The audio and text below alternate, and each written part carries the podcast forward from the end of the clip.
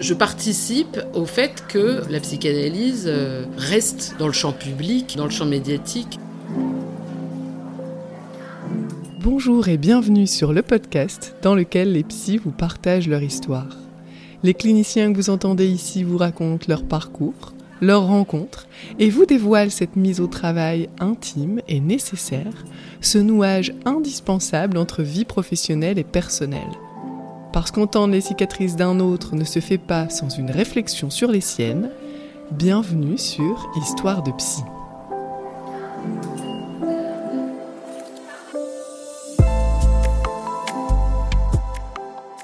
On le sait, aujourd'hui la psychanalyse n'est plus cette approche privilégiée par les professionnels de santé pour travailler. Non seulement elle tend à être supprimée dans les divers lieux de soins, mais également à l'université, mais la psychanalyse n'est plus ce courant en vogue mis en avant par les différents médias il y a une certaine époque déjà. Dans ce contexte, Mardi Noir apparaît comme un ovni complètement improbable au milieu des nombreuses chaînes YouTube qui apparaissent depuis quelques années déjà, mettant en avant le cerveau et le bien-être. Ceux qui l'ont découverte dans son émission Psychanalyse toi la face connaissent Mardi Noir comme quelqu'un de drôle, particulièrement doué pour parler psychanalyse tout en se maquillant. C'est Emmanuel Laurent que nous connaissons moins et qui a bien voulu partager son parcours et ses rencontres. Parce qu'au-delà de ce personnage médiatique de Mardi Noir qu'elle affectionne autant que nous, ce qui lui importe surtout est de pouvoir être une possible adresse pour les autres. En témoignent d'ailleurs les nombreux mails qu'elle reçoit toujours. Emmanuel Laurent est donc cette psychologue clinicienne, psychanalyste, qui a osé s'engager et prendre la parole dans le champ public et médiatique, tout en affirmant une chose essentielle. Il n'était pas question pour elle de vouloir faire apprendre des choses aux autres, mais plutôt de trouver ce qui pouvait l'animer elle dans le fait d'allier deux passions, la psychanalyse et la mise en scène. Avec Mardi Noir, psychanalysez-vous donc la face. Avec Emmanuel Laurent, partez davantage à la rencontre d'une clinicienne qui, tout en soutenant l'approche psychanalytique, ne cesse de tenter d'apporter une réponse décalée à toute la douleur d'exister d'aujourd'hui. Je suis heureuse de vous rencontrer, Emmanuel Laurent. Bonjour. Merci de, m'avoir invité chez vous et puis d'avoir répondu à mon invitation. Oui. De parler de votre parcours. Surtout que moi j'ai l'impression de vous connaître déjà un peu euh, à travers vos vidéos, euh, vos livres aussi, et puis euh, tout dernièrement le, podcast Ça tourne par rond. Alors si vous le voulez bien, on pourrait commencer par votre présentation en quelques mots, votre nom, prénom. Bah, je m'appelle Emmanuel Laurent, j'ai 40 ans, je suis psychologue, euh, j'espère psychanalyste euh, aujourd'hui. Et effectivement, j'anime le podcast Ça tourne par rond mm. et la chronique écrite euh, du même nom mm-hmm. sur Slate. Qu'est-ce que je peux ajouter d'autre Depuis une ah année, c'est ça? Le podcast, ça fait un an et la chronique écrite, ça fait deux ans et demi. alors on peut peut-être commencer par le commencement. Oui. Quelle est la première fois où vous avez entendu parler de psychologie ou de psychanalyse? En tout cas, quelle est la porte d'entrée, le point de départ? Euh, Oui, bah alors le point de départ, c'est un symptôme. C'est pas, euh, c'est pas les études, c'est vraiment euh, c'est symptomatique. J'ai développé une phobie à l'adolescence qui m'a pas emmené tout de suite chez un psy. J'ai plutôt essayé de. J'étais même assez réfractaire à l'idée d'aller consulter quand j'avais 13-14 ans. Et en revanche, à l'âge de 19 ans, cette phobie euh, a pris des proportions euh, assez intenses. Euh, et, donc là, crise d'angoisse sur crise d'angoisse, j'ai demandé à aller... Enfin, j'habitais encore chez mes parents. Et donc, j'ai dit que je voulais aller voir un psy. Et donc, j'ai trouvé un psychiatre qui était aussi psychanalyste donc c'est euh, c'est la porte d'entrée euh, très personnelle. Après, j'ai une mère qui a aussi fait euh, une psychanalyse. donc le mot circulait déjà. Voilà, c'est quelque chose qui n'était pas tabou. Je savais que ma mère avait vu un psy pendant longtemps et que c'était quelque chose qui pouvait se faire et qui pouvait aider. D'accord. Ouais. Donc c'est vraiment une, voie d'entrée par le symptôme et pas par euh, des lectures ou, quelque chose qui aurait traîné comme un livre de je ne sais qui, de Freud souvent oui. à la bah, maison. Pas du tout parce qu'à la maison, il euh, y a pas, je pense même pas qu'on avait un livre de Freud. Ma mère a fait une psychanalyse mais n'était pas du tout dans ce domaine. Euh, elle travaillait comme greffière en chef à la cour d'appel de Paris et mon père étant banquier, or lui complètement euh, à côté de ces questions-là. Enfin, ça le, je pense que ça l'intéresse, mais de loin. Donc non, c'est vraiment euh, par le symptôme que j'ai rencontré la psychanalyse. Et à partir de là, c'est le point de départ pour euh, une idée de métier, une idée d'études ou pas encore? Non, pas encore. Alors j'avais quand même, parce que oui, je suis allée voir un psy, c'était quand même après le bac. Et en effet, juste après le bac, J'étais pas à l'aise à l'idée de commencer des études. Euh, j'ai toujours, euh, enfin, je vois que ça remonte à quand même il y a longtemps cette idée de toujours, j'ai besoin de digérer. D'ailleurs, j'avais la phobie de vomir, donc euh, voilà, besoin toujours de digérer un petit peu les, les, étapes et les choses. Donc, m'engager dans des études sans trop savoir lesquelles, pourquoi, comment, ça me plaisait pas. J'avais quand même l'idée peut-être de faire de la psychologie, mais alors à ce moment-là, vraiment comme oui, comme insignifiant, un peu tombé de nulle part. Euh, il n'y avait pas le. Je savais même pas trop quoi en penser. Je crois que j'étais allée quand même à des journées de présentation euh, à Sancier, mais ça m'avait. Enfin, ouais, non, j'étais à côté. Euh, ça, ça m'avait pas parlé. Et c'est bien, bien plus tard que l'idée de, de faire des études supérieures est venue. Je dirais quand, euh, durant cette première tranche de euh, psychothérapie qui s'est transformée en analyse, euh, il y a quelque chose qui qui s'est un peu libéré du côté symptôme et qui a laissé la place à, bah, autre chose, quoi, au désir, à l'envie de, ouais, j'avais plus de temps pour moi, plutôt que j'ai arrêté de faire des crises d'angoisse tous les jours, donc mhm. euh, j'avais un peu plus de temps. Ça permet peut-être de s'engager aussi dans, dans, des études. C'est ça. Et alors, c'était dans quelle université? C'était à Paris 7, donc Diderot, donc un choix euh, très euh, psychanalytique. Oui. j'avais, alors là par contre, je m'étais mis en tête que ce serait cette fac-là et pas une autre. Pourquoi ça? Bah Parce que je voulais déjà rester à Paris et que euh, il me semblait que c'était le euh, la fac la plus simple pour faire euh, un cursus diplômant, c'est-à-dire de psychologie clinique, parce que j'avais entendu parler du qu'il y avait un cursus psychanalytique à Paris 8, mais qui est pas où on ne devient pas psychologue. Mhm. Donc faire psychologie clinique à Paris 8, j'avais pas l'impression que c'était si psychanalytique que ça, si on n'était pas dans le cursus purement psychanalyse. Et Paris 7, bah, c'était vraiment la fac euh, qui était réputée, je sais pas si c'est encore le cas aujourd'hui, mais où euh, dès, la dès la première année de licence, on, abordait les choses euh, avec les théories freudiennes et très vite lacaniennes. Comment se sont passées ces études alors justement?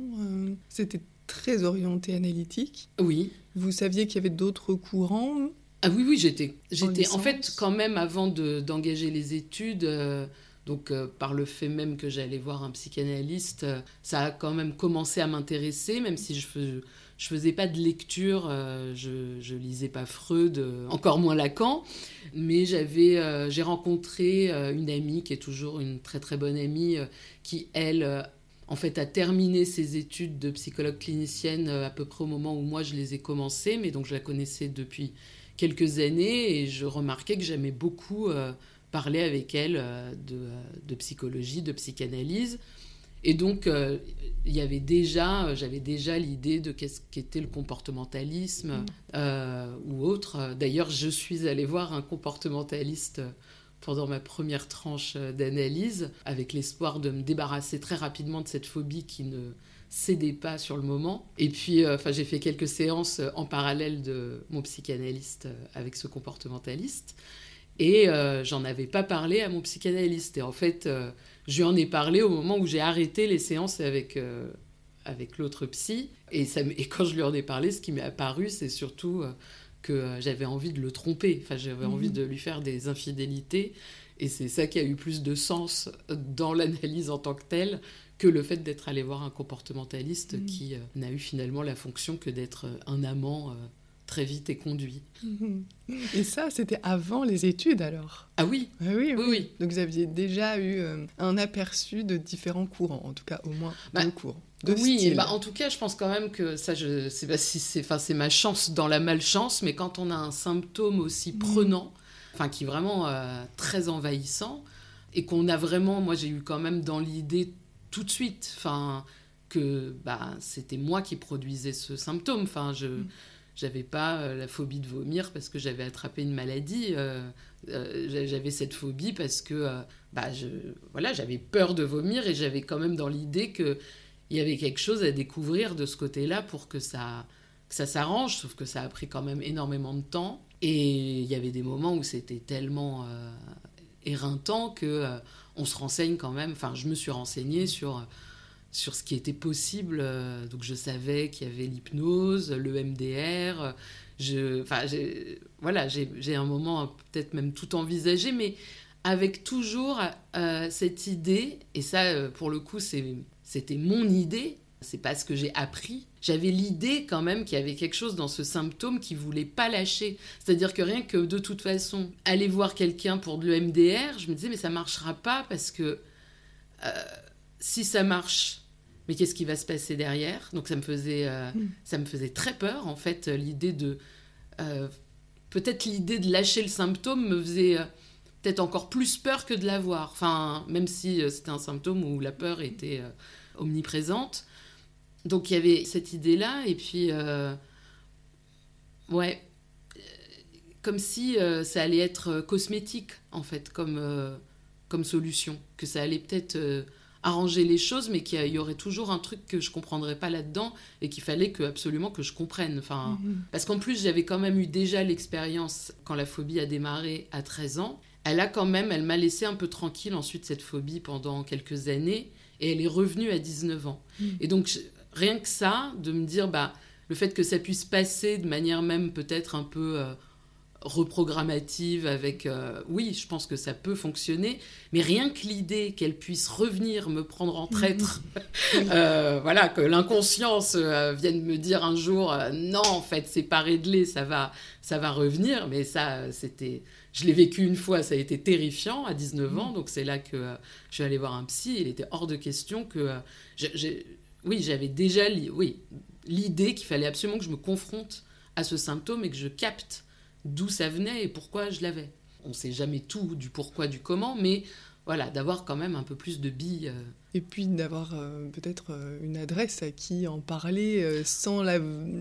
sans que l'autre ait le désir de supprimer ce symptôme à tout prix. Oui, et effectivement, j'évitais de toute façon euh, les, les thérapeutes qui auraient eu envie de me supprimer ce symptôme, Mhm. parce que, en plus, oui, c'est ça, c'est que l'idée de supprimer la phobie de vomir, c'est comme si on disait à ce phobique. bah maintenant tu, tu vas pouvoir vomir sans avoir peur. Mhm. Et moi, rien que, cette- rien que ça, c'était, Oui. j'étais là, mais non, c'est hors de question. Eh bien, et- ouais, il y a comme une incohérence Oui. presque de, euh, de re- ça veut dire que je vais enfin pouvoir rencontrer l'objet de la peur, mais non, enfin, c'est affreux. Enfin, Donc c'est un peu plus, en tout cas, je ne sais pas si c'est débarrassé de ce symptôme, mais en tout cas un peu plus tranquille avec ce symptôme que vous arrivez dans les études de psychologie. oui, On peut le dire comme ça. Oui, oui. Et là, ça vous, ça vous parle, ça vous anime? Complètement. Et euh, c'est les seuls, parce que j'ai quand même essayé euh, d'autres choses. euh, Enfin, j'ai travaillé en fait après le bac. Ça, j'ai sauté d'un travail à l'autre, mais quand même la plupart du temps toujours avec, euh, j'allais dire avec des êtres humains, c'est-à-dire euh, plutôt des boulots d'animation avec les enfants. D'accord. et j'ai fait aussi du théâtre. euh, Enfin, j'ai essayé plein de choses, mais euh, rien ne tenait. Enfin, ça, ça, ça me tenait pas. Et c'est vrai que quand j'ai enfin, quand je me suis engagée dans les études de psycho, euh, je me suis pas mis la pression, mais il y avait quand même l'idée que ça, euh, ce serait quand même bien que ça tienne. Et bon, bah, non seulement ça a tenu, puisque j'ai fait les cinq années, que j'ai validé année après année. Et puis effectivement, il y avait quelque chose du côté de...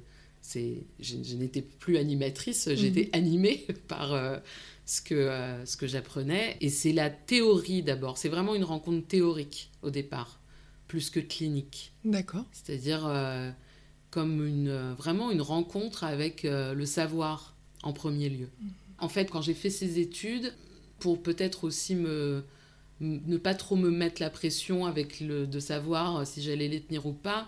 J'avais déjà un peu dans l'idée de me dire peut-être que tu ne seras pas psychologue à la fin, mais c'était important pour moi d'aller au bout quand même et d'apprendre. En fait, j'avais envie d'apprendre des choses, mais c'était pas forcément tout de suite pour en faire un métier. D'accord. C'était déjà une rencontre avec le savoir et découvrir si je pouvais tenir cette rencontre. Sur les cinq ans et, euh, et avoir un diplôme euh, à la fin. À la fin. Un cours vous a marqué plus que d'autres? Ou un enseignant peut-être? Euh, Oui, il y a eu plusieurs enseignants, il y a eu plusieurs cours, mais peut-être de manière un peu transversale. En tout cas, moi, je... c'est plus une rencontre avec un concept. Enfin, c'est en deuxième année de licence où on a commencé à nous parler du schéma L de Lacan et euh, qui m'est apparu au départ comme vraiment mais l'énigme absolue. c'est-à-dire que euh, bon, on n'avait pas forcément un prof de cours magistral très très clair. Enfin, ça partait un peu dans tous les sens et en, TD c'était un peu pareil. Euh, donc il y avait ce schéma L au tableau et j'étais, je comprenais rien. J'étais là, mais, le, mais, mais c'est quoi ça, le grand autre, le petit autre? Et pourquoi le grand autre, c'est le langage? Enfin, tout ça me paraissait d'une abstraction euh, Enfin, oui, incroyable. Et en même temps, ça m'énervait de ne pas comprendre. Et puis, je trouvais qu'on m'expliquait mal. Donc, ça, ça m'énervait beaucoup. Et euh, je ne sais plus qui m'a dit, euh, je pense que c'est en parlant avec d'autres camarades, mais quelqu'un avait dû découvrir le bouquin. Enfin, on s'est passé l'astuce. et c'est une astuce que je donne encore aujourd'hui euh, pour découvrir Lacan. C'est, on m'a dit, il faut que tu lises le livre de Alain Vanier qui s'appelle Lacan. C'est un petit livre, d'ailleurs il est là sur la table. Et, euh, et là-dedans, euh, bon, tu comprendras pas tout, mais ça va te mettre les choses quand même un peu... Euh, c'est bien dit, c'est bien... Et donc j'ai lu ça, et alors là, c'était... Enfin, ouais, là ça a été une sacrée rencontre. Je sais pas, c'est tellement éclairant. Mais en fait, même d'un point de vue personnel, il y avait quelque chose de... de, de qui Ouais, c'est ça m'a soulagée de lire, euh, de découvrir ce début d'enseignement de Lacan m'a autant intéressé que soulagée. Donc finalement, une rencontre, c'est peut-être aussi Alain Vanier, mais pas en tant qu'enseignant, mais à travers ses bah, livres. Comme euh, premier, on va dire, euh, commentateur, rapporteur de Lacan, qui ensuite m'a permis d'accéder à Lacan directement. Pas tout, hein, enfin, je vais pas dire, je vais absolument pas la prétention de dire que quand je lis Lacan, je compose, pas du tout, mais c'en est presque rassurant. Non, non, vraiment pas, mais euh, absolument pas, mais avec moins de crainte d'aller euh, quand même. Euh, bah, voilà, d'avoir quand même quelques bases juste de termes. Se confronter au texte aussi. C'est ça, de ne pas être juste. De, en fait, de, même si bien sûr plein de choses restent obscures, euh, de, de, pas euh, que ce soit à chaque ligne que mhm. tout soit obscur, quoi, qu'il y ait quand mhm. même de, des petites choses qu'on puisse attraper et qui puissent aider. Euh, mais c'est, je dirais oui, là, en fait, la, la rencontre, c'est Lacan, en mhm. fait. Ouais. J'avais des a priori, je connaissais pas du tout, mais c'est vrai que j'avais des a priori sur Lacan, de choses un peu qu'on entend euh, facilement, euh, les jeux de mots, le langage, le... enfin voilà, on entend ça et ça paraît complètement effectivement abstrait, un peu même absurde. Mais c'est vrai que d'avoir euh, voilà rencontré bah, ne serait-ce que enfin le réel, le symbolique, l'imaginaire, ce schéma L, l'objet enfin tous ces concepts, moi c'est ouais je je sais pas comment dire comme ça ça m'a ça m'a permis de ça a été un point d'appui pour l'organisation euh, de, mon monde, mhm. déjà. Donc ça, c'est au niveau plutôt théorique, du coup, en lien avec les cours et les lectures. Parallèlement à ça, vous aviez aussi des stages, j'imagine, peut-être dès la licence 2, justement? Euh, Non, dès la licence 3. On a en tout, à Paris 7, c'est trois stages. donc L3, M1, M2. le nombre d'heures augmente d'année en année, mais en revanche, la plupart d'entre nous, on faisait un stage de octobre à juin. Enfin, c'est-à-dire même si il y avait peu d'heures par semaine en L3, on y allait quand même toutes les semaines pendant bah, Presque toute quasiment toute l'année scolaire. Et puis, enfin, je comptais pas les heures, enfin, j'ai oublié ces, ces, histoires de calcul, mais euh, moi j'ai l'impression d'avoir été quasiment euh, aux mêmes heures euh, en L3, M1, M2, donc c'était quand même deux grandes plages horaires par semaine. Alors, où se passait votre premier stage? Ah ben, C'était formidable. Je pense que c'est mon. C'est le seul stage, je dirais, qui m'a vraiment. et heureusement qu'il a été là, celui-là, parce que ça, ça a été un sacré une sacrée rencontre aussi et qui m'a qui, ouais, qui, a été, euh, qui a été formidable. C'était au Club des Peupliers, euh, dans le 13e arrondissement. Je ne sais pas exactement comment il est rattaché, mais c'est parce qu'il est à la fois euh, en lien avec la SM13, donc l'association mmh. de santé mentale du 13e arrondissement. mais, mais il, est hors, il est hors les murs, il est il, ne rend pas de compte à la SM13 en fait. Et donc c'est un club euh, qui fonctionne un peu comme le... Enfin, c'est de la psychothérapie institutionnelle, qui est vraiment euh, sur euh, des modèles théoriques et cliniques de la Borde, de Houry, donc avec vraiment cette idée de... Bien sûr qu'il y a des soignants, bien sûr qu'il y a des soignés, mais on nous dit pas, on nous indique pas, il euh, n'y a pas, il a pas des flèches qui indiquent, les gens sont, il n'y a pas de blues, il n'y a mhm. pas de, euh, tout est quand même, euh, je dirais que c'est un, joyeux bordel mais organisé, c'est-à-dire mhm. qu'il y a quand même un repère, enfin il y a une orientation théorique à cet endroit qui était que je trouvais en fait assez formidable, mais c'est vrai que la première fois que je suis allée, euh, je crois que c'était l'année d'avant, donc c'était en L2 où euh, je cherchais déjà le stage et donc euh, je les avais appelés et on m'avait invité à venir passer une après-midi pour voir un peu si bah, j'étais plutôt à l'aise, enfin comment je me sentais de venir parce que c'est vrai que on est dans le bain direct là, mhm. Parce que les usagers sont, bah, sont là, vont et viennent. C'est un lieu qui est complètement ouvert sur la cité. Et puis bah j'arrive donc quand même, je, enfin, je dis bonjour, mais je sais même plus si euh, un des psys vient me voir, euh, si peut-être quand même une psy vaguement, puis mais très vite on me lâche là-dedans. Et puis, euh, c'est un tout petit appart, hein, enfin c'est pas très grand, mais il doit y avoir je sais pas trois pièces, une cuisine, et et donc je commence à parler avec bah, les gens qui sont là, et, et puis effectivement, je, ne sais pas qui est qui. À un moment, je repère des personnes euh, qui jouent au Scrabble. Euh, et donc, je décide d'aller euh, avec, avec ces personnes. Et je joue au Scrabble. Et là, je commence à parler avec une dame. Et vraiment, enfin, elle m'explique toute la structure. Puis en fait, je commence à lui poser des questions. Et vraiment, mais j'étais persuadée que j'avais trouvé la psy de la structure. Et en fait, bah, pas du tout. Cette dame, deux mois avant, était persuadée qu'on l'avait empoisonnée. Enfin, ça, je l'ai su après. On m'a, on m'a expliqué. Mais alors, ça, mais ça, ça a été du. Enfin, ça, c'est une super rencontre parce que même si j'avais déjà. Euh, enfin, je pense pas avoir eu des très grands a priori. Euh, sur la folie ou sur la psychose, mais quand même... Euh, c'est une rencontre. voilà, déjà, c'est une rencontre, mais c'est et c'est une rencontre, euh, on va dire, qui ne se passe effectivement pas comme prévu, euh, qui n'est pas soumise aux clichés qu'on peut avoir. Alors, je vais pas, on va pas faire semblant. Il y avait évidemment des personnes quand je suis rentrée, je savais que c'était pas les psys. Enfin, où on voit physiquement que ces personnes sont atteintes, que la psychose euh, là euh, agit. Enfin, mais il y avait des personnes qui, euh, bah oui, étaient, comment dire, d'autres qu'avec ce terme un peu, un peu galvaudé de norm des personnes normales, très normales. Et oui, c'est ça, c'est tout l'étonnement que ça peut créer à ce moment-là, le moment de surprise. C'est ça.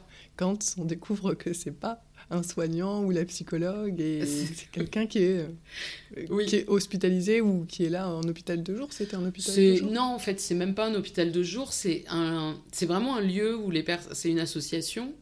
Maintenant, il y a des, ce qu'on appelle des groupes euh, d'entraide mutuelle, mais là, c'est vraiment organisé, je crois, uniquement par euh, les usagers.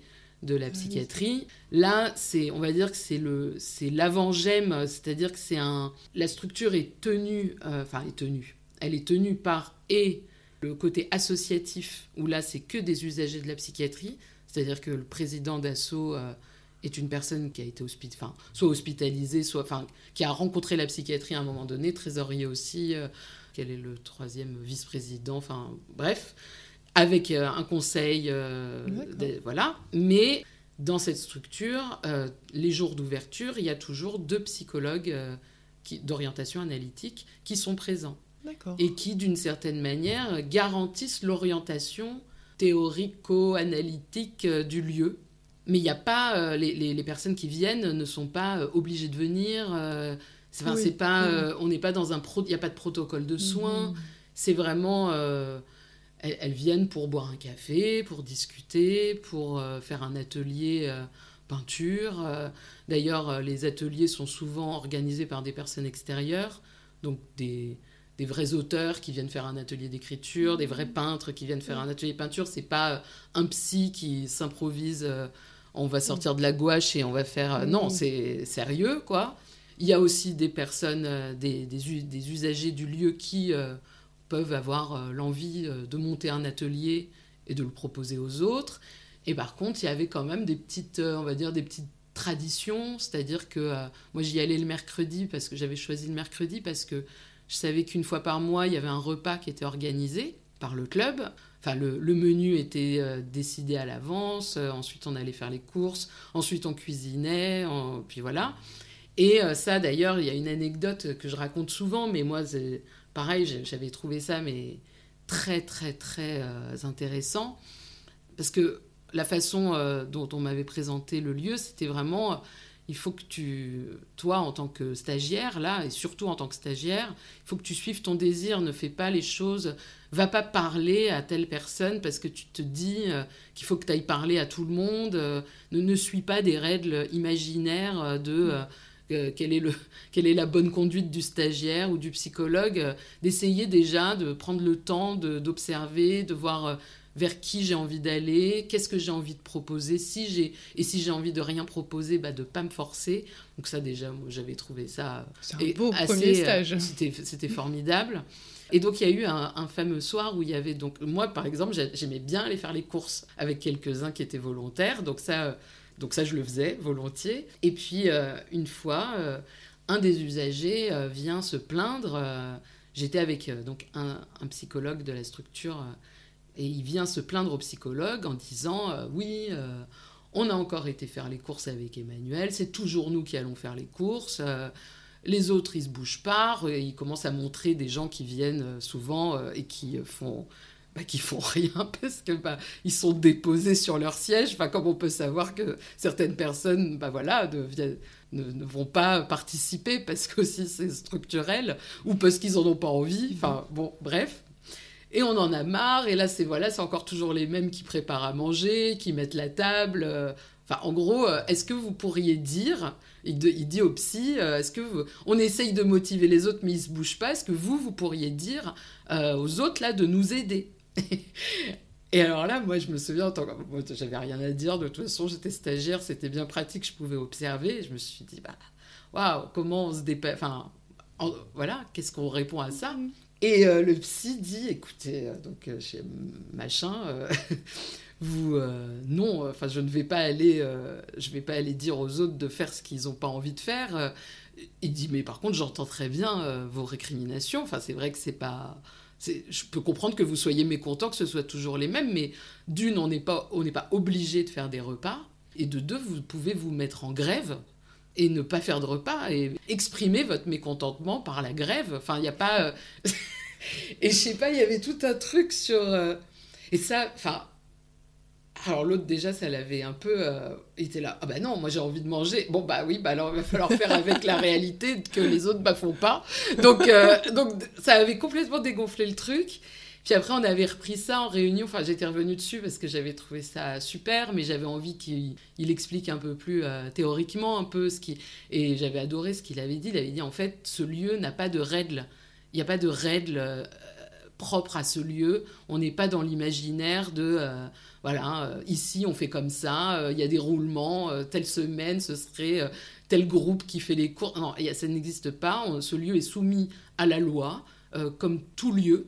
Et après, chacun s'organise avec bah, la même loi. Et la loi, bah, c'est que quand on en a marre de faire quelque chose, bah, on fait la grève ou on arrête de le faire. Enfin, et j'étais là, ben ouais, c'est vrai que c'est c'est un beau premier stage quand ah, même. Hein. Euh, c'était extraordinaire. Vous n'aviez pas choisi ce lieu pour rien peut-être aussi Peut-être, bah, on me l'avait assez recommandé. Euh, il y avait quelque De toute façon, on avait l'obligation en L3 d'être dans un stage où on allait rencontrer euh, la psychose. Ça, il fallait que ce soit... voilà, que ce soit à l'hôpital ou dans un lieu comme ça, et que ce soit enfant, ado ou adulte, mais il fallait que ce soit quand même en lien avec la psychiatrie. Je pense que moi, j'avais un peu la trouille de me retrouver dans un stage, euh, de ne pas savoir quoi choisir, euh, me retrouver dans un lieu à errer, euh, comme beaucoup en L3 on se sont mm. retrouvés à errer dans des couloirs d'hôpitaux quand ils étaient mal tombés. et... Ouais. Et, à pas savoir quoi, quoi faire de leur peau. Et alors, moi, comme je dis déjà à ce moment-là, c'est pas que la clinique m'intéressait pas, attention, c'est que ça, je pense que ça me faisait un peu, me fichait un peu la trouille. Et. Et je me disais, si je, si je tombe en plus dans un endroit où je vais pas quoi ça où je vais, je vais être vraiment démunie. Alors, d'autres diraient que euh, ça, ça les aurait peut-être plus démunis que d'être dans un couloir d'hôpital à un peu euh, raser les murs. Mais moi, non, parce que j'avais des interlocuteurs, en fait. C'est ça aussi, c'est que ça a été une rencontre cette année-là avec euh, les, les psys qui... Enfin, les réunions étaient super les psys étaient euh, très intéressants. Il y avait un, il y avait, c'était un vrai lieu de transmission et où j'ai appris énormément. Enfin, oui, ça a dépoussiéré euh, tout ce qui pouvait rester de préjugés, de euh, c'est un lieu. Alors, il y avait ce truc où des vacances étaient organisées chaque année. En fait, juste le lieu permettait aux usagers de s'organiser une semaine de vacances s'ils le souhaitaient. Mais en fait, aucun psy n'allait sur le lieu. Et et donc, en fait, c'était vraiment des vacances organisées. Euh, donc, juste le lieu permettait bah, de faire les réunions, de, de booker les vols, euh, les, euh, le pays, l'hôtel, machin et tout. Et je disais, mais il n'y a pas de personne. Moi, je voyais quand même les gens qui étaient là. Et je me disais, mais comment, comment Même s'ils n'étaient pas hospitalisés à ce moment-là, quand même, il y avait des sacrés, des sacrés coucous, quoi. Ça me paraissait, mais complètement. Mais, et en fait, ce qui était hyper intéressant, c'était comment ça fonctionnait dans le transfert, en fait, comment les gens étaient dans le transfert avec le lieu. Et en fait, c'est hyper intéressant de voir que bah, chaque année, alors ça, je, l'ai appris parce qu'on me l'a raconté, mais effectivement, quand les inscriptions pour le voyage, plein de gens s'inscrivent. Et en fait, petit à petit, au fur et à mesure qu'ils s'organisent, il y en a plein qui se désinscrivent. D'accord. Et en fait, ne partent que ceux où, euh, au fond, euh, bah, ils savent que ça va pouvoir le faire. Et effectivement, ça le fait. Et euh, une des psys me disait, bah, par exemple, euh, voilà, ma machine, tous les ans, elle s'inscrit. Tous les ans. Et tous les ans, trois jours avant, elle y va pas. c'est, euh, c'est son truc. C'est, et j'étais là, mais c'est génial. Et alors, en plus, on m'a raconté aussi une fois que pendant un des voyages, un des. donc, ils, arrivent, donc ils ont quand même. Il y en a quand même un, je crois. Mais c'est. C'est comme ils veulent, hein, ça, mais je crois qu'il y en a quand même un qui dit, bon, on est bien arrivé, etc. Mais même pas, je sais même pas. Le fait est que quand ils sont rentrés, ils ont raconté comment s'étaient passées les vacances. Ils ont raconté que quand ils ont atterri, c'était en Grèce, donc ils étaient tous logés au même hôtel, hein, ça, voilà. Puis après chacun fait ses trucs, mais euh, mais il y en a un en fait à peine euh, récupéré ses bagages, il s'est tiré et euh, il a disparu. Et ils l'ont pas vu de la semaine. Il n'était pas à l'hôtel, il sait pas ce qu'il a fabriqué. Il s'est barré. Et donc ils, ont raconté en rentrant que bah quand même ils se demandaient s'ils allaient le retrouver. Enfin, si, mince quand même, ils étaient un peu enfin, inquiets comme ils pouvaient. Bah, quand même, on n'a pas de nouvelles de machin et tout. Et bah, il était là, à l'heure, au vol retour. Et on ne sait pas ce qu'il a fait. Mais euh, il a fait son voyage et il était au retour. Donc, c'est ça aussi, mais c'est. Ouais, je sais pas. Ça, c'est possible. C'est possible, en fait. C'est la découverte de ça. Moi, je, je, je trouvais ça formidable. Peut-être là la différence avec un stage à l'hôpital euh, peut-être plus classique avec les blouses et les couloirs blancs, c'est qu'on sait ce qu'on doit faire. Oui, puis avec cette idée vraiment, il y a les malades et il y a les non malades, enfin, et comme une frontière un peu mhm. euh, qui, ouais, qui peut être dérangeante aussi. Parfois. Oui, puis parce que peut-être moi aussi, je me sentais pas une forme de légitimité à instaurer cette frontière en tant que stagiaire. Ça me paraissait complètement imaginaire, complètement enfin basé sur rien que sur un statut qu'il allait falloir incarner mais que j'incarnais enfin que je me sens. Et en fait j'avais peut-être que j'avais cette idée que ça fonctionnerait pas pour moi en tout cas pas à ce moment-là parce que euh, j'avais quand même tenté euh, de faire euh, une école d'éduc mais bien plus jeune. Et donc j'avais fait j'avais passé le concours pour rentrer. À 18 ans? À 20 ans et donc j'ai fait une première année dans l'école d'éduc, donc c'est trois ans, mais j'ai abandonné au bout d'un an. Mais il y avait euh, pareil, stage tous les ans. Donc on avait un stage dès la première année.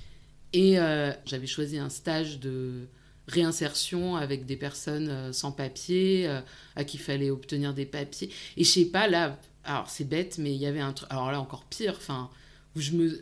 Puis alors en plus, c'est pas du tout pour dénigrer le métier d'éducateur, mais il y avait quand même pas autant de pensées théoriques sur les trucs. Et vraiment, j'avais le sentiment qu'on me demandait d'incarner une sorte d'autorité éducative, alors que j'avais 20 ans face à des personnes migrantes en avaient parfois 50 euh, et qui me racontaient mais des parcours de vie mais complètement euh, mais rocambolesques, enfin des choses qui avaient des cicatrices de torture, de, des viols, des, et, moi, on me disait que limite, je, enfin, euh, ouais, j'étais un peu trop. et en fait, c'est là peut-être aussi que j'ai compris que c'était plus quelque chose c'était autre chose, c'était une autre écoute que je voudrais avoir, mais j'avais pas encore euh, les mots. Les mots pour ça. Et... Donc voilà, donc ce premier stage, euh, c'était euh, formidable. Les deux autres étaient sur le même non, pas du tout. Non, pas du non. non, le, ouais, non, pas vraiment. Parce que beaucoup plus, je dirais, classique. Non, le deuxième était pas classique. Je vais pas citer le lieu, mais puis ni les personnes, mais je pensais trouver un peu la même chose qu'au Club des Peupliers, mais version enfant. Et euh, j'ai pas du tout trouvé euh, la même ambiance. Euh, alors déjà absolument pas la même ambiance. Et je dirais moi ce que j'ai vécu comme quelque chose de l'ordre d'un truc très vertical et très pyramide. Enfin où en fait l'équipe pour moi était un peu le était un peu les serviteurs de la de la directrice où j'avais le sentiment en fait que tout s'organisait que la structure en fait c'était elle la structure du lieu. Et en fait, les enfants traversaient euh, les autres pour accéder à cette femme. Et, je dirais que par contre, ce stage m'a beaucoup appris sur euh, moi, mon rapport à des personnes comme ça. À l'institution aussi. À l'institution et à comment faire avec quelqu'un qui quand même est au-dessus de nous et peut être euh, sacrément humiliant devant les équipes, devant les enfants aussi. Enfin, et puis pas qu'avec moi, hein. pour le coup, c'était assez... Mhm. En fait, c'était presque. Je pensais y trouver la même chose que l'année d'avant, mais j'ai trouvé, en fait, comme si c'était un peu la même envie, mais avec un côté euh, gourouifié. Moi, j'avais l'impression que c'était euh, un gourou. Alors après, cliniquement, euh, ça restait intéressant. Et je pense que par ailleurs, cliniquement, c'est une femme qui a, à mon avis, un grand talent clinique. Mais voilà, c'était sa personne et nous, enfin, le reste, un peu pion. Là où euh, avant, c'était vraiment euh, le, transfert se faisait vraiment sur le lieu et le savoir de ce lieu. Et euh, évidemment qu'un des psys était quand même un peu plus calé que les autres, mais il n'avait pas du tout ce truc où ça écrasait tout le monde et où, où tous les, les, usagers se seraient adressés qu'à lui. Pas du tout, absolument mmh. pas. J'ai absolument pas ressenti ça.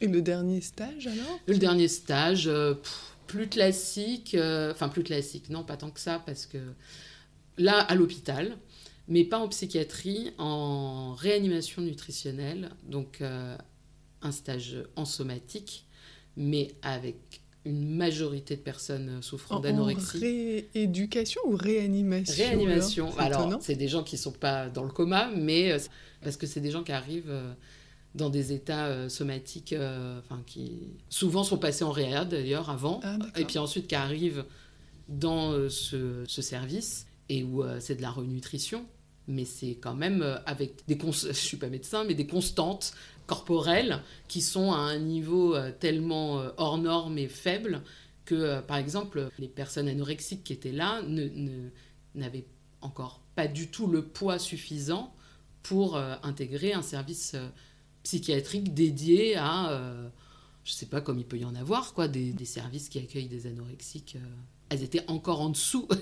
C'est-à-dire qu'il y a un seuil pour pouvoir. euh, donc, déjà, ce seuil-là, les personnes sont encore très très maigres, mais elles peuvent être quand même euh, dans un service qui va se concentrer plutôt sur l'aspect euh, psy. D'accord. Là, on était encore en deçà. On était vraiment sur. C'était une alimentation donc par sonde. C'est pas les patients même qui pouvaient manger. la plupart, la plupart étaient sondés. oui. Mm. Oui. Oui, c'est pas du tout le même style de stage. Et comment ça s'est passé? Bah, pff, relativement bien. Mais bon, après, alors. Il y a eu euh, une rencontre là, par exemple euh, c'était plus euh, compliqué bah, moi, le problème, je pense que le. Mais ça, c'est peut-être aussi. peut-être dû à moi. C'est vrai que, par contre, la rencontre avec l'équipe, s'est ni bien passé ni mal passé. En fait, c'est juste que j'ai pas beaucoup appris. J'y ai pas trouvé euh, Mm. des choses forcément euh, très intéressantes. La rencontre clinique, euh, bah, c'est. Si, en fait, ce qui était intéressant euh, dans ce stage, c'était d'entendre vraiment euh, les soignants être toujours sur des idées de elles nous manipulent, elles font exprès. un, truc assez maltraitant, un peu persécuté quand même par les patients, avec l'idée quand même que ça les vise eux et que, en gros, elles mangent pas pour, pour, pour les embêter, ou alors vraiment de s'attacher à des trucs, moi, qui me paraissaient en fait. euh, c'est intéressant quand même. Moi, ça me paraissait tellement, mais pas le sujet. Je me souviens de réunions. euh, Oui, euh, elle a bu 2 litres d'eau avant la pesée de ce matin. Enfin. Bah oui Et, et ce, truc se répétait, en fait. En fait, c'est ça que je crois que la rencontre qui m'a le plus enseigné, c'était de voir à quel point euh, ces phrases-là se répétaient réunion après réunion, dans les couloirs après couloirs. C'est-à-dire que comme s'il y avait vraiment euh, un impossible à penser euh, au-delà de euh, ça ne répond pas comme il faudrait que ça réponde. Mhm. Enfin, et euh, bon, le, le but, on va dire, premier, était que les personnes reprennent du poids. Après, sur les rencontres cliniques, c'était quand même sacrément intéressant parce qu'il y avait des profils quand même, malgré le fait que la plupart étaient toutes quasiment anorexiques, euh, ça se traduit, enfin évidemment, parce que bah, un sujet est irréductible à un autre, mais je voyais à quel point, euh, oui, euh, il n'y avait pas de généralisable, enfin c'était euh, des histoires singulières et des, et des façons surtout de comment l'anorexie venait traiter des choses et quel rapport aussi à l'anorexie entretenait euh, chacun des sujets. Mais pour moi, oui, c'est pas aller assez loin, en fait, je pense, euh, pour, euh, pour ce que je pouvais en apprendre. J'avais Ouais. l'impression de me faire mes hypothèses un peu toute seule. Et bon, c'est bien en même Bah temps oui. M2, parce Bah que oui. ça permet de... Voilà. C'est c'est vrai que c'est peut-être le moment. Mais euh, oui, au fond, euh, Bon oui. ouais. Mais du coup, vous vous êtes dit, euh, je sais où je veux travailler par la suite, ou Pas du tout. Non, de toute façon, le, le Master 2, euh, c'était une année un peu... Enfin, non, c'était pas compliqué, mais c'était... euh, c'était quand même l'année où, euh, où- Voilà, c'est l'année d'au revoir à 5 ans de, euh, Eh ben oui. d'apprentissage. Euh, moi, j'ai un gros problème. c'est Les- pas une année facile Les changements, les deuils, les, les étapes, comme j'ai dit, moi, c'est toujours un peu long à la détente de- d'envisager que bah, ça y est, c'est terminé. Alors je voyais tout le monde avoir hyper hâte de, euh, de postuler, de, de devenir psy. Et, euh, et moi, mais pas du tout. En fait, à mesure année que l'année avançait, et plus je me disais, mince, ça y est, j'ai un peu... euh, là, j'ai calmé tout le monde pendant cinq ans. Personne se demandait ce que je fabriquais. J'étais là, je vais, ça va- je risque de pas vous pas décevoir, mais de ne pas faire les choses comme pas dans l'ordre en tout cas. Bah parce que voilà, je me sentais pas du tout. Mais les, Oh je disais mais là, mais si je dé... enfin, je savais pas si c'était une histoire de non désir, de non confiance, de de non légitimité, de, de me dire comment je d'être encore trop peut-être dans cette euh, dans ce truc où pour moi cette position de psy était de l'ordre de euh, un truc encore trop imaginaire, trop euh, positionné comme je suis soignant dans une institution, va falloir euh, je, je sais pas, ça me il y avait un truc ça ça me parlait pas. J'arrivais pas à m'y résoudre. Et donc, j'ai pas, je n'ai postulé à aucun poste. j'ai vraiment, j'ai j'ai passé mon mémoire, j'ai obtenu mon diplôme de master de pro, donc j'étais contente, je me suis dit, voilà, ça c'est fait, il est là. Maintenant, euh, bah, je ne sais pas. et donc, je suis un peu rentrée dans le, dans le flou pendant l'été, et vraiment, mais dans un truc, mais de, comment dire, presque capricieux, immature. Enfin, c'est-à-dire que je, je, en voyage. Euh, je commençais à faire des photos, à me dire non mais en fait, euh, moi j'ai envie de faire des photos, j'ai envie de faire de la vidéo, mais vraiment, vraiment comme un truc de non, je voudrais échapper à ce que je viens de faire pendant cinq ans, enfin vraiment ouais, un, peu immature quand même, un peu euh, fou là là. Et puis alors je commençais à ce enfin j'avais déjà commencé pendant mes études. Bah, toujours euh, sous l'influence de mon amie psy, qui elle donc était psy depuis un moment, qui s'appelle comment? Elle s'appelle Marion. Et euh, donc, euh, elle, elle est devenue psy juste après euh, ses études. Hein. Elle, tout était tracé. Elle est, elle, est, formidable d'ailleurs. Et pendant que moi, donc j'étais encore en études, et, je me souviendrai toujours. On était à dans un bar, on commence à parler et commence à me parler de son mascara. Et ça, ça me paraît, mais complètement, mais je savais, c'est une nouvelle lubie que tu as, Marion. Qu'est-ce que c'est que cette histoire de recourbe cils et de mascara? Et elle me dit, bah, il y a un truc, je sais pas si tu connais, mais sur YouTube, euh, il y a des tutos beauté, euh, c'est incroyable. Euh. Et je suis là, mais de quoi tu me parles? Enfin, je... non, Marion, je ne vois pas du tout. Et elle me dit, mais si, mais... Donc elle me dit, il y en a deux, trois que je suis. Donc là, on est quand même, il y a, y a sacrément longtemps. On est en 2012, je pense. 2012, 2013. Donc ça n'a pas du tout c'est pas du tout ce que c'est aujourd'hui. Enfin, il y avait. Euh, il y avait, j'allais dire, il y avait trois Pékins euh, qui faisaient des tutos beauté. Enfin, et euh, non, il y en avait peut-être un peu plus. mais ça, elle, ouais, elle a toujours eu ce truc. et elle me parle de ça et, et elle commence un peu à, presque à avouer, à dire, en fait, je, je regarde ça. Et je sais pas ce qu'elle me dit.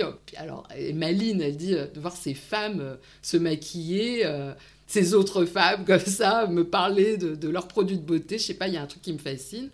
Je dis, bah vas-y, envoie-moi deux, trois vidéos qui t'ont, euh, qui t'ont marqué. Et donc là, j'étais encore en, j'étais en licence 3, licence 2 peut-être. Mhm. Enfin, c'est pas du tout au moment où je fais... Euh, mais donc j'avais, j'ai commencé comme ça et donc pendant mes études, je j'ai, en fait, je suis complètement rentrée dedans aussi parce que j'avais Marion avec qui en parler. Enfin, c'est donc on s'envoyait les vidéos, commentait, euh, parfois même on se moquait, parfois on disait oh là là regarde comme elle est belle celle-là. Enfin vraiment c'était notre lieu de je sais pas, une sorte de soupape complètement euh, futile, imaginaire, du sang blanc, de la mascarade, de tout, mais qui nous, euh, voilà, qui l'a attrapé elle d'abord et puis moi ensuite.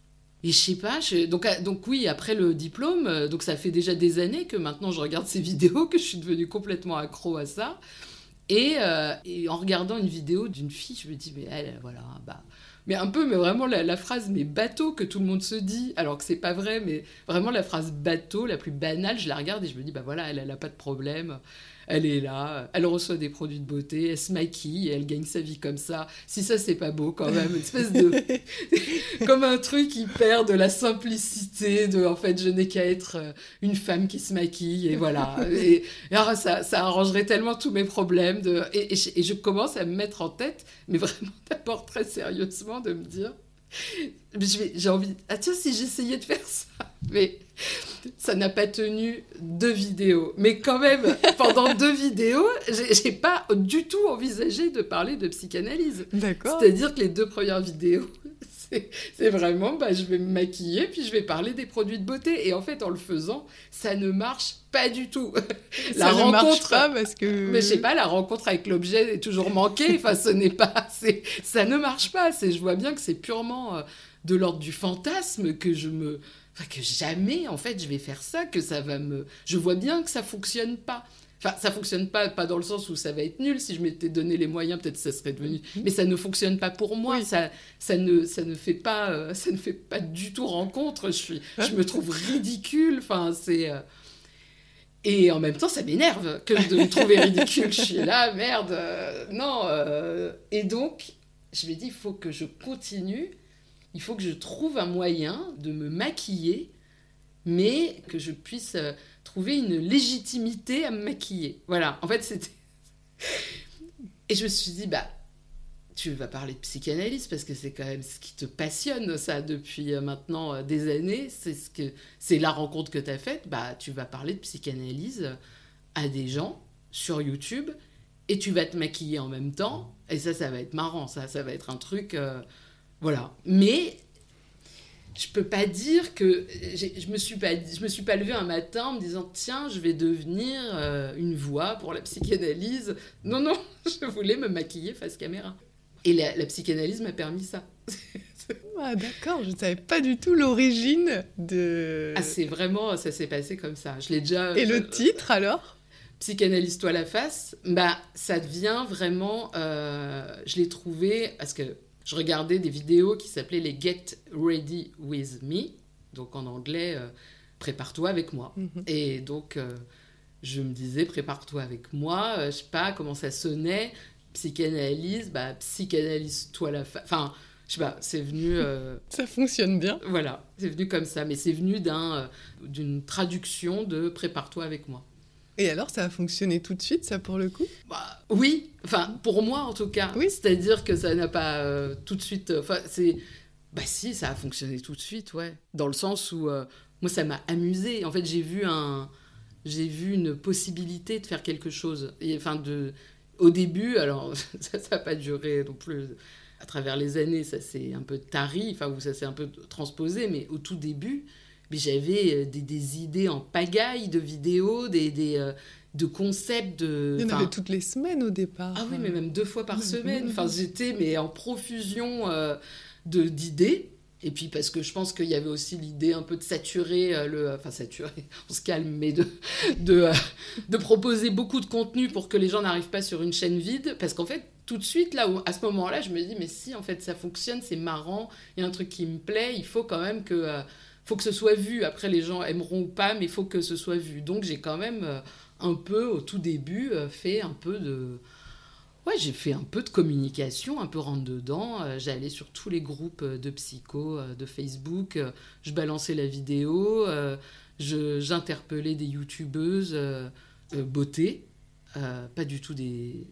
J'ai jamais parlé à des vulgarisateurs sur, mhm. sur YouTube. Non, moi, j'allais parler à des youtubeuses beauté en disant hey, Qu'est-ce que tu penses de mes vidéos? Et en fait, les youtubeuses beauté parlaient de moi. Et, euh, et alors ça, mais je, drôle, ça. Mais ça, je trouvais ça, je trouvais ça génial parce que euh, me dire que la, la, promo se faisait par, les, par certaines youtubeuses beauté, mais ça, c'était formidable. Moi, j'avais pas envie à ce moment-là. Après, j'ai eu envie d'avoir un peu quand même la reconnaissance des, euh, des pères, des, des psys. Mais au début, c'était vraiment un truc de est-ce que je peux être une des vôtres? Quand même, regardez, j'ai trouvé un moyen d'être une des vôtres. Et, ça euh, marche Oui. Et il y a une certaine légitimité, effectivement, qui s'installe à partir de là.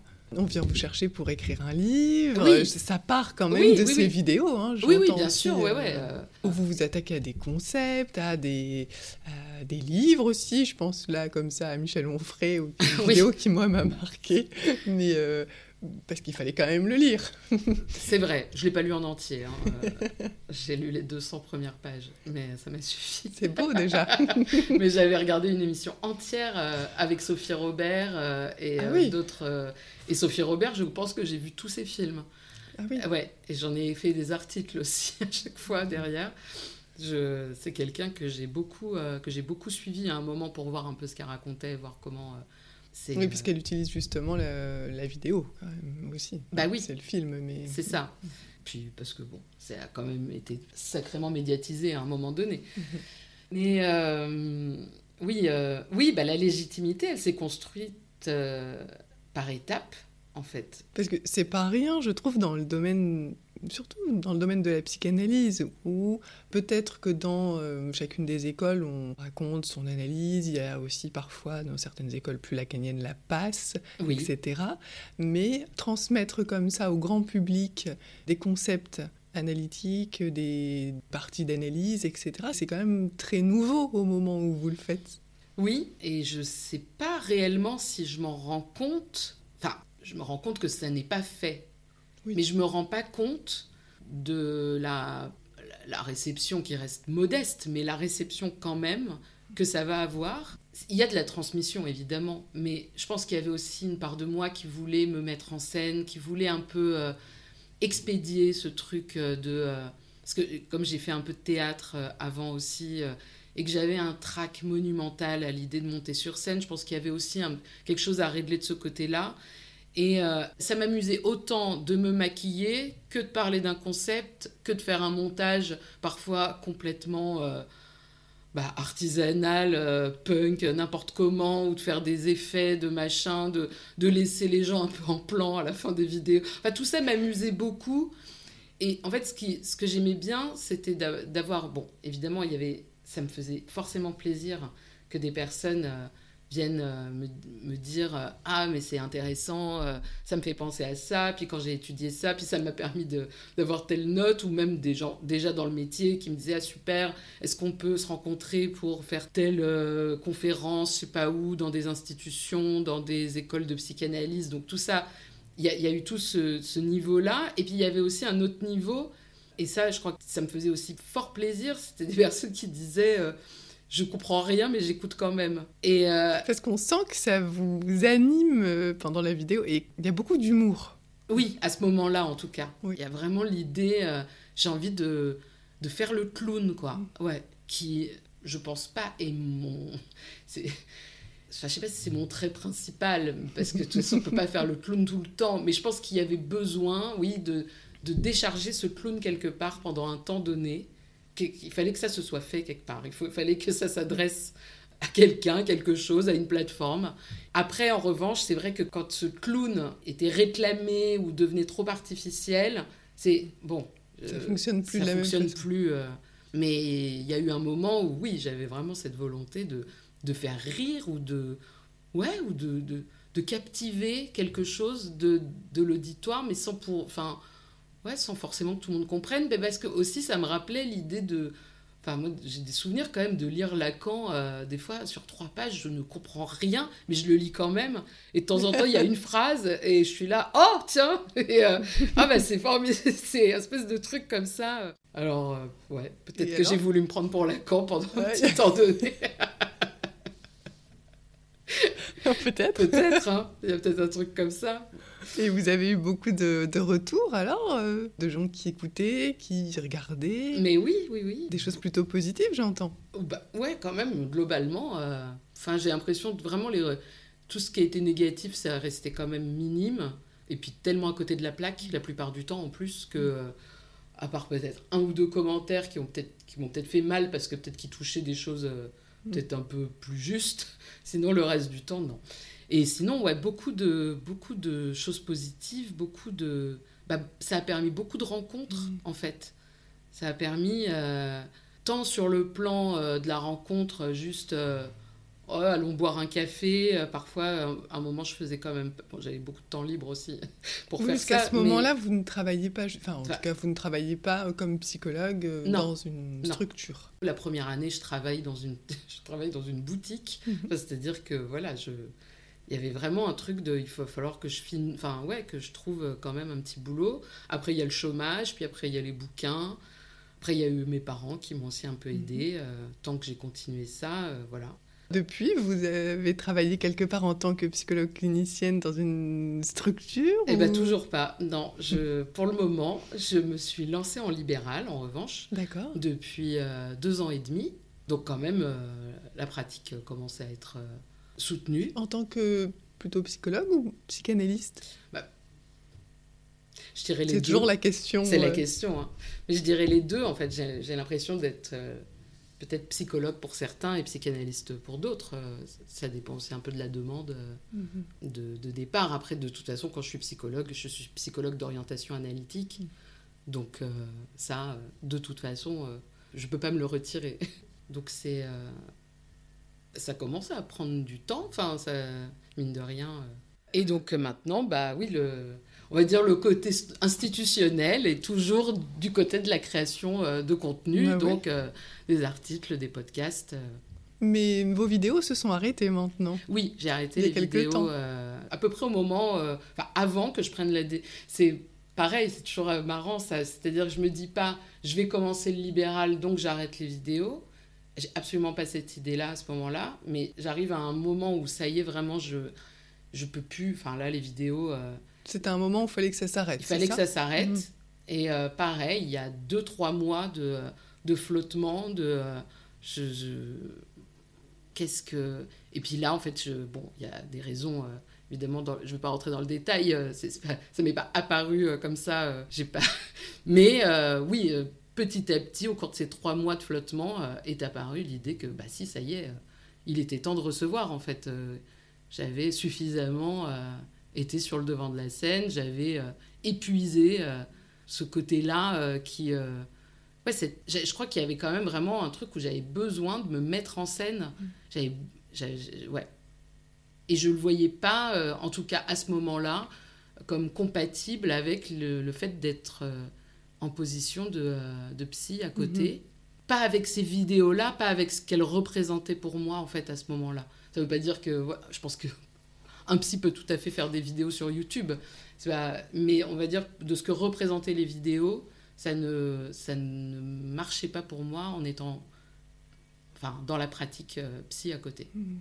Oui, là, il y a d'autres choses qui se sont engagées. On le disait tout à l'heure, euh, le podcast. Euh, oui, parce que voilà, je continue euh, d'être médiatisée, on va dire, mais c'est vrai que je ne l'aborde pas de la même manière que les vidéos. C'est quand même, même si je raconte quand même des choses encore personnelles, mais c'est, en fait, c'est pas que c'est pas pareil, c'est que ça ça a plus la même ça n'a pas la même oui c'est pas la même valeur c'est pas la même c'est pas la même chose. Ça représente pas la même chose.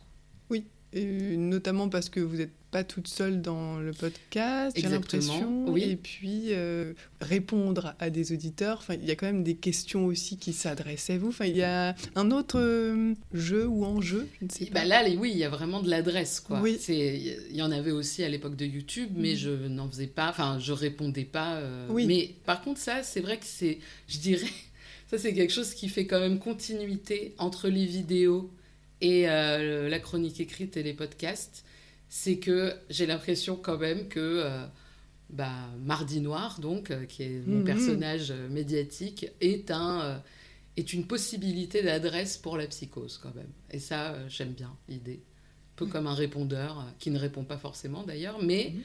Voilà, je, je, continue de recevoir de très longs mails où on m'explique des choses de long en large et en travers. Et, et c'est bien que ça, qui ça est puisse euh, s'adresser quelque part. Euh, c'est ça qui est chouette dans votre podcast. Il y a une boîte de réception. Complètement. Et il est noté que euh, tout est lu, quelque chose comme ça. C'est ça. Tout n'est pas Je ne réponds pas forcément, mais, mais, je, mais, je, lis tout. Et si je réponds pas, c'est pas parce que je veux pas répondre, c'est parce qu'en fait, il y a pas, il y a pas forcément, ça n'appelle pas mhm. forcément, selon moi, une réponse. C'est le fait de l'avoir déjà adressé, de l'avoir écrit puis adressé. Bah, c'est déjà, mhm. C'est déjà quelque chose. Oui, avec des questions en plus. Euh, j'en avais noté quelques-unes justement. Euh, la psychanalyse est-elle trop vieille pour répondre à nos questions aujourd'hui? Euh, Le genre de votre psy importe-t-il? Faut-il vraiment faire tester ses enfants par des psys? C'est des exemples qui, moi, m'ont parlé. Et moi, j'ai une question pour vous alors. Quel est cet enjeu de, de transmission à travers les podcasts, les livres, etc., les vidéos? Quel est l'enjeu de transmission de la clinique aujourd'hui pour vous? Pourquoi il y aura un enjeu? Ou est-ce qu'il y a même un enjeu de transmission aujourd'hui? C'est-à-dire, euh, oui, il y, a, toujours les livres, on peut toujours aller lire Lacan, etc. Mais il faut quand même avoir. Il faut y aller. il faut donc. Est-ce que les podcasts, les vidéos sont des enjeux de transmission pour la psychanalyse aujourd'hui? Bah, je pense quand même que ça, en tout cas, il y a eu euh, indéniablement euh, transmission de, de la psychanalyse à mhm. travers d'abord les vidéos, puis ensuite ce qui a donné lieu soit au livre, soit euh, maintenant au, podcast et articles. Moi, il y a quelque, enfin, ça me, ce qui me tient à cœur, c'est pas d'apprendre des choses aux gens. Ça, je, en effet, je pense que chacun peut apprendre des choses de plein de manières différentes. Euh, et euh, enfin, il n'y a pas besoin de moi, je pense, pour apprendre des choses. En revanche, euh, selon, selon je, je, pense que je participe au fait que la psychanalyse reste dans le, dans le champ public, dans le, dans le champ médiatique, comme une, une réponse décalée à, tous les, à toute la difficulté, à toute la douleur d'exister d'aujourd'hui. Et, et, ça m'importe que, que ça existe dans le, public, dans le, champ médiatique. C'est-à-dire que ça ça soit pas juste cantonné à, à des écoles, que ça soit pas... Alors après, c'est ça en fait, parce que l'idée, moi, c'est pas forcément que les gens comprennent tout, euh, tout des concepts et des machins, parce que déjà, ce serait pas possible. Déjà d'une part parce que je les comprends pas parfaitement moi-même, donc euh, je vais pas, euh, je avoir la prétention de dire voilà exactement ce que c'est. Je suis aussi, même quand j'écris les podcasts, parfois, je sais plus quand, je crois que c'était un podcast sur euh, sur l'angoisse. Exactement. On en avait parlé au téléphone sur euh, jouissance, angoisse, désir, enfin, ou euh, plutôt désir, angoisse, jouissance avec l'angoisse au milieu et avec voilà, la jouissance qui se déverse et puis euh, en haut de la rivière, ce serait le désir, enfin une espèce de... Mais alors ça, moi, c'était un... En fait, en écrivant cet épisode, mais je, je, je m'éclairais euh, moi-même. C'est-à-dire que, j'étais là, ah mais ça y est, mais je crois que j'ai pigé quelque chose, peut-être que c'est pas ça d'ailleurs, mais faudrait... Mais en tout cas, quelque chose... Euh, donc déjà, moi, ça me fait... Ça continue de me faire travailler, donc... ça, enfin, travailler au sens de lire, d'apprendre, de pas être euh, du coup euh, euh, sûr de, mes acquis, parce que quand je relis des textes que j'ai lus il y a 5-6 ans, je suis là, j'ai tout, en fait j'avais tout oublié, c'est bien de les relire. Et puis, ouais, surtout en fait de faire, que, de faire exister ce, le champ psychanalytique, dans le sens de... Aujourd'hui, on veut donner des réponses à tout. On veut donner des protocoles de soins à tout le monde. On veut, on veut guérir en fait. Mhm. Euh, mais ça, c'est peut-être même hier, euh, pas forcément qu'aujourd'hui, mhm. mais en tout cas, il y a effectivement l'idée de euh, supprimer les symptômes, de guérir, d'aller bien, c'est le bien-être, c'est la santé mentale, c'est mhm. voilà tous ces tous ces trucs là.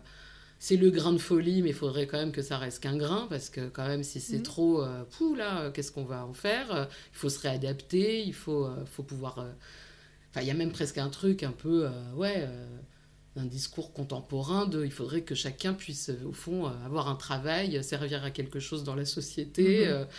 et être, et être normal et bien se comporter. bon, bah, ce que j'essaye de transmettre, en tout cas, c'est que non, enfin, non pas l'inverse, non pas faites n'importe quoi, juste d'entendre qu'il il y a des singularités, qu'il y a des parcours, que la grande folie, oui, ça existe et que pour autant, euh, c'est pas euh, forcément euh, complètement hors du champ. Enfin, c'est-à-dire à force aussi de dire que tout le monde est malade, pour moi, on en oublie que des gens sont en fait vraiment à des niveaux de détresse quand même psychologique, psychique très importants. Ah, voilà, même voilà toute cette ambiance à un moment un peu moins là j'ai l'impression sur les réseaux sociaux mais il y a 2-3 ans vraiment mais euh, s'il n'y avait pas quelqu'un qui n'écrivait pas autiste euh, dans sa bio Twitter enfin j'ai jamais vu autant d'autistes qui se proclamaient autistes. Alors pourquoi pas peut-être. Enfin et ça peut euh, faire fonction de quelque chose mais à un moment donné pour avoir travaillé avec des enfants autistes pendant plusieurs années quand j'étais animatrice, bah déjà, ils n'ont pas de profil Twitter et ils ne sont pas en, en, mesure d'écrire autiste. Mhm. Enfin, c'est... Et je trouve que, non pas que ça masque ce que c'est, euh, mais c'est comme si on voulait un peu trop diluer les choses, embrouiller. voilà, c'est comme. ouais. On a peur, il y, a des, il y a des diagnostics, c'est vrai, qui font peur, quoi. Psychose maniaco-dépressive, c'est vrai que c'est, c'est, moins, c'est moins vague que bipolaire. Bipolaire, d'une certaine manière, tout le monde peut dire je suis un peu bipolaire parce que euh, parfois je suis triste dans la journée, puis après, ah, je vais rigoler. Oh, bah, je suis un peu bipolaire. oui, voilà. Alors que dire euh, je suis, euh, j'ai une psychose, enfin, j'ai, je suis psychotique, maniaco-dépressif, ça se dit moins quand même dans le. Ah, bah oui. Ah, bah oui, bah parce que, et en même et pour moi, c'est important de bien nommer les choses. bipolaire, et on peut aller dans le DSM, il y a des signes. Alors, est-ce que je ça. coche ou pas? Oui, euh, voilà. C'est quand même euh, une autre démarche déjà aussi. Oui, puis en plus, c'est vraiment euh, la démarche de cocher les, Ça, c'est vraiment. Euh, ça va pas du tout, cette histoire. C'est, on dirait vraiment de l'astrologie. Enfin, il y a quelque chose où. Euh, je pense même qu'on peut, on peut lire les signes et je pense que même avec toute la, mais vraiment la bonne foi, la, la, sincérité, je pense qu'on peut se dire, bah oui, ça c'est moi, alors que même pas. C'est-à-dire de se...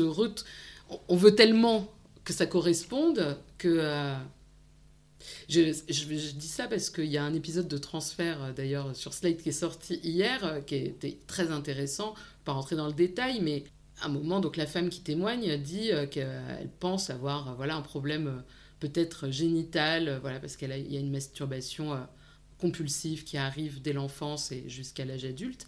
Et à un moment, elle entend parler d'un trouble génital comme quelque chose qui, en fait, bah voilà, des gens qui ont peut-être une malformation au niveau du clitoris et ça ça fait que ça arrive et ça excite les gens, bon, ce qui doit d'ailleurs exister. Mhm. Et elle lit la liste, ça elle le dit pas, je, je, m'excuse si c'est un peu interprétation sauvage, mais elle lit la liste et elle, elle voit un moment, elle, elle, le raconte et en fait on entend que c'est en toute bonne foi. Elle dit je, je, correspondais à tous les critères et là elle commence à énoncer des critères et notamment euh, un critère qui était euh, euh, ça arrive de façon arbitraire alors que ça a fait 40 minutes qu'elle nous explique que ça n'arrive absolument pas de façon arbitraire. Mm. C'est extraordinaire. C'est-à-dire que pendant 40 minutes, enfin moi, euh, à l'entendre, j'entends qu'il y a vraiment des, des, moments, des précis en plus. c'est quand même assez précis de quand ça lui arrive. Et là, d'un coup, elle voit le mot arbitraire et elle, elle ça correspond. Et c'est pas du tout pour dire, euh, c'est pas, mais c'est intéressant. Et, et d'ailleurs ensuite, là où c'est là où on voit d'ailleurs qu'elle est complètement de bonne foi. Elle fait tout un parcours, la pauvre.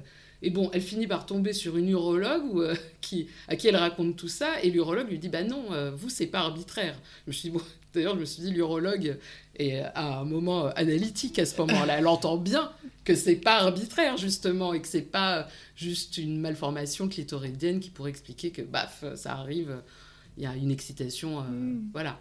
Non, là, c'est. Et du coup, euh, voilà, rien que ça, ce petit exemple, mm-hmm. je me suis dit, c'est formidable, en fait, de et en même temps, j'ai l'impression qu'on se saisit des mots qui sont disponibles aujourd'hui. Et le DSM fournit des mots euh, comme ça, euh, au-delà de pouvoir le penser. Hein, mais... mais... bien sûr, c'est pas, quand, je dis ça, c'est juste pour donner l'exemple ah et que ça, nous arrive à tous. Ah c'est-à-dire, euh, voilà, je pense aussi à, à, toutes les jeunes femmes dont j'ai fait partie qui de la génération euh, années, euh, qui sont nées dans les années 80, euh, dans les années 2000-2005, se sont pas un jour dit est-ce que je sors pas avec un pervers narcissique? Enfin, c'est. Je, je dis pas, il y a peut-être des personnes extrêmement au-dessus de la mêlée qui n'ont pas fait cette recherche, mais, mais moi, bien sûr que je regardais les évidemment tous les mecs de l'époque cocher toutes les cases. C'est encore un mot qu'on entend beaucoup. Bien, ça, ça, ça, c'est resté. Toujours, euh, c'est resté, mais on va dire qu'il y a eu d'autres façons de le, quand même, euh, il y a eu plus de contenu, il y a une façon de le penser peut-être un peu plus intéressante, même parmi les, voilà. Mais à l'époque, c'était vraiment euh, repérons le pervers, quoi. Enfin, il fallait repérer si notre mec n'était pas un pervers narcissique. ah, quand c'est arrivé, c'était vraiment le la réponse. Enfin, moi, je me souviens que j'en avais parlé à mon premier psy. Mm. J'avais dit, mais euh, je me demande si machin, en fait, il n'est pas pervers narcissique. et c'est pour ça que je suis malheureuse, et voilà. Et, euh, ça donne du sens parfois. Oui, mais bon, ça, ça, bon une fois qu'on a dit oui, bon, bah voilà. Et alors, vous le quittez? Bah non, bon, bah. oui, donc il va falloir peut-être s'atteler un peu plus à qu'est-ce qui fait que je reste. ça ne concerne peut-être pas que lui, du coup. C'est ça qui est intéressant. C'est la, rencontre, quoi. Euh, exactement. Qu'est-ce qui, est, les rencontres? Et j'ai l'impression que dans ces podcasts-là, il y a mine de rien, il y a des rencontres d'une certaine manière euh, par le fait qu'on vous adresse des courriers, euh, des bah, mails. et que ça continue. et que ça continue. C'est vrai que je me suis dit à un moment, peut-être qu'ils vont arrêter d'écrire, ils vont se dire Ah ben non, elle répond, c'est pas bien, on n'est pas content, on arrête. Ben non, les, les, mails continuent. Je... C'est chouette. Et ben oui, et je suis contente d'être euh, quand même étonnée. Enfin, mmh. c'est-à-dire, ça me. Après, ça c'est peut-être sur ces endroits-là, en tout cas sur la transmission, sur le savoir j'ai toujours un truc de qui vive en fait c'est toujours euh, un peu euh, euh, c'est encore là donc on peut encore le, on le fait encore mhm. voilà c'est pas installé pour moi. Et donc, c'est effectivement un effort et un. Bah, un peu comme la pratique de psy, hein, d'ailleurs, mhm. c'est toujours à la semaine prochaine. quoi. C'est vraiment qui dit que la personne va venir la semaine prochaine. Enfin, n'en sais rien. Mais il y a ce pari. Voilà. pari.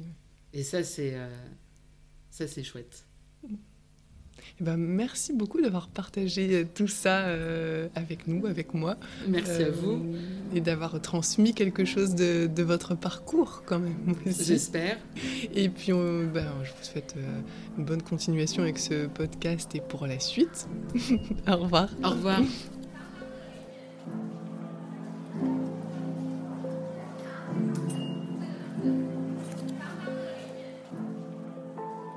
Merci encore à Emmanuel Laurent d'avoir consenti à partager ce qu'il est possible d'entendre au-delà du personnage public de Mardi Noir et d'avoir fait le pari de s'adresser au grand public sans faire de la vulgarisation.